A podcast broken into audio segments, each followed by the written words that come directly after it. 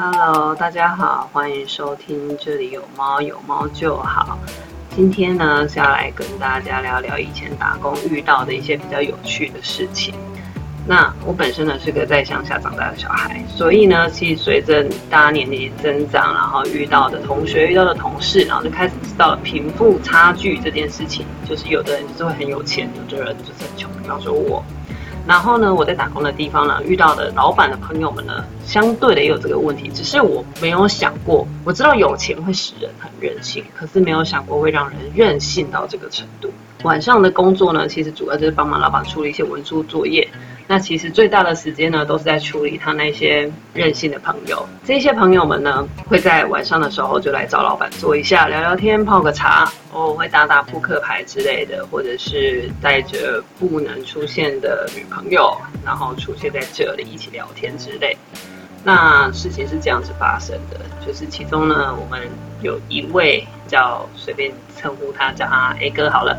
好，有一天 A 哥就带了一片拉丁的乐曲来，就说要跟大家分享他最近很喜欢的音乐。但是呢，我们办公室里面的电脑的喇叭是非常破烂那一种，就是可能一副五十块、一百五，大声一点就破音。然后如果你手机放在附近，然后打电话进来，它就会沙沙沙沙沙沙沙沙沙发出非常大的共振的噪音，就对了。所以当然乐曲播放没有几分钟啊，A 哥就受不了了。于是 A 哥就跟我说。你去附近买个音箱回来吧，就是要可以调中低音的那一种。那其实我当时听到是觉得有点不可思议的。我想你偶尔才来一次而已，然后你叫我为了去搬个音箱。但是呢，因为他掏钱出来了，所以我就在老板的示意之下，就拿着钞票去了 Nova，就真的搬了一组特价的音箱回来，还是有重低音、然后木头的那一种。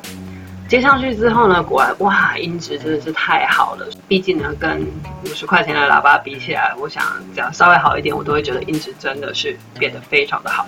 那原本想说今天应该就是这样子了吧，但是没有，事情真的不会有你想的那么简单。接下来没有多久呢，另外一个，然后他就说，我们简称他 B 哥好了，B 哥就讲说，哎，我有点饿，你去买个烤鸭回来吧。但是呢，那个时间点其实已经有点晚了。其实附近的烤鸭店早就已经都卖完了。就算他没有卖完，我也会说他卖完了，因为我真的不想要去排队。那我就问他说，办炸鸡好不好？至少还有肯德基叫外送之类的。但是呢，对方就不要，他就说他就是想要烤的，就是不要炸的就对了。然后没有办法了，好，就人就出门了。然后出门了，其实说实话，那时候我真的也不知道要去哪里买个烤的烤鸡回来，只好就是哎，刚好在路上看到哎有一家。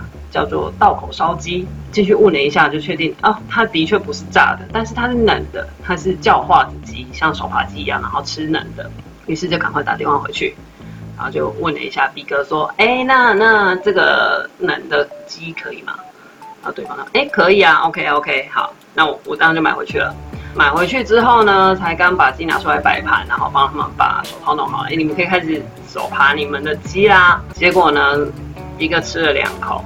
启动了越想越不对机制，他突然就说：“我觉得呢，这样子吃鸡实在是太不方便了，你去把鸡切一切吧。”我就觉得 What the fuck？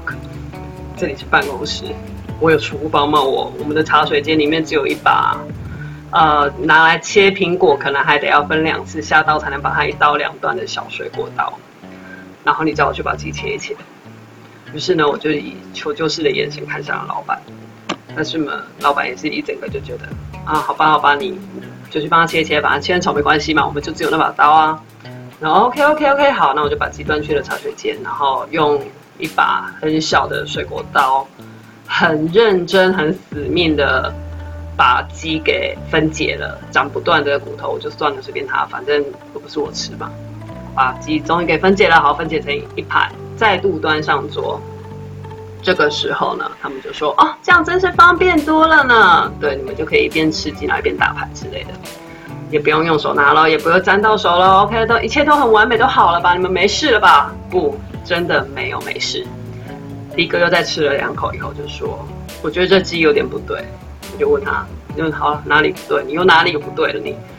他说：我觉得应该要吃热的。”拜托，我刚不是跟你说了吗？只是叫化子鸡，这是冷的，而且我打电话回来问过你，你也跟我说 OK 了。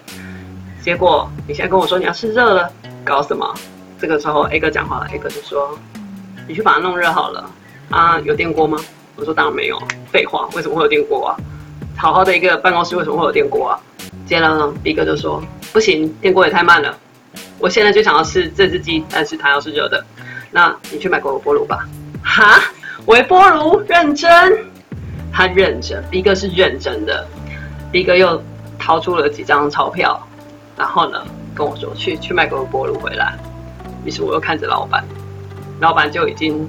我已经不知道老板那是什么表情了。总之就是他也是一副乐着看好戏的样子，然后就跟我说：“好，你就去吧，你就去吧。”所以我又再带了几张钞票，然后又去了附近的电器行，开始挑选一只可以放得下那盘鸡大小的微波炉。而且我还认真的跟店员说：“你们这里有没有一个刚好可以把这只鸡放进去的微波炉？”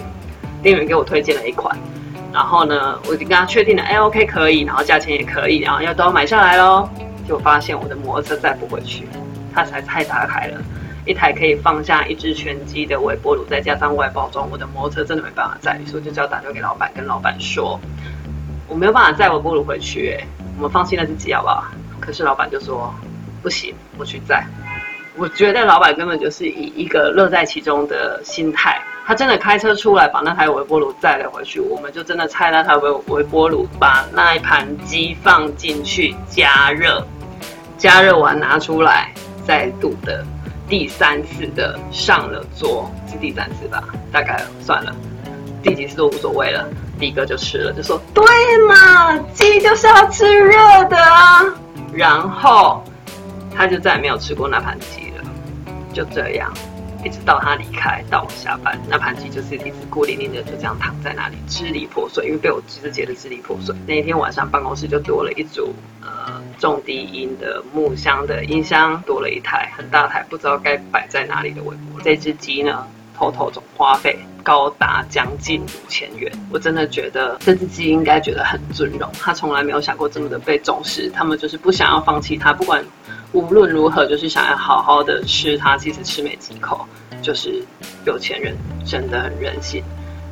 我有时候就在想，会不会办公室有一些奇怪的设备都是这样子来的？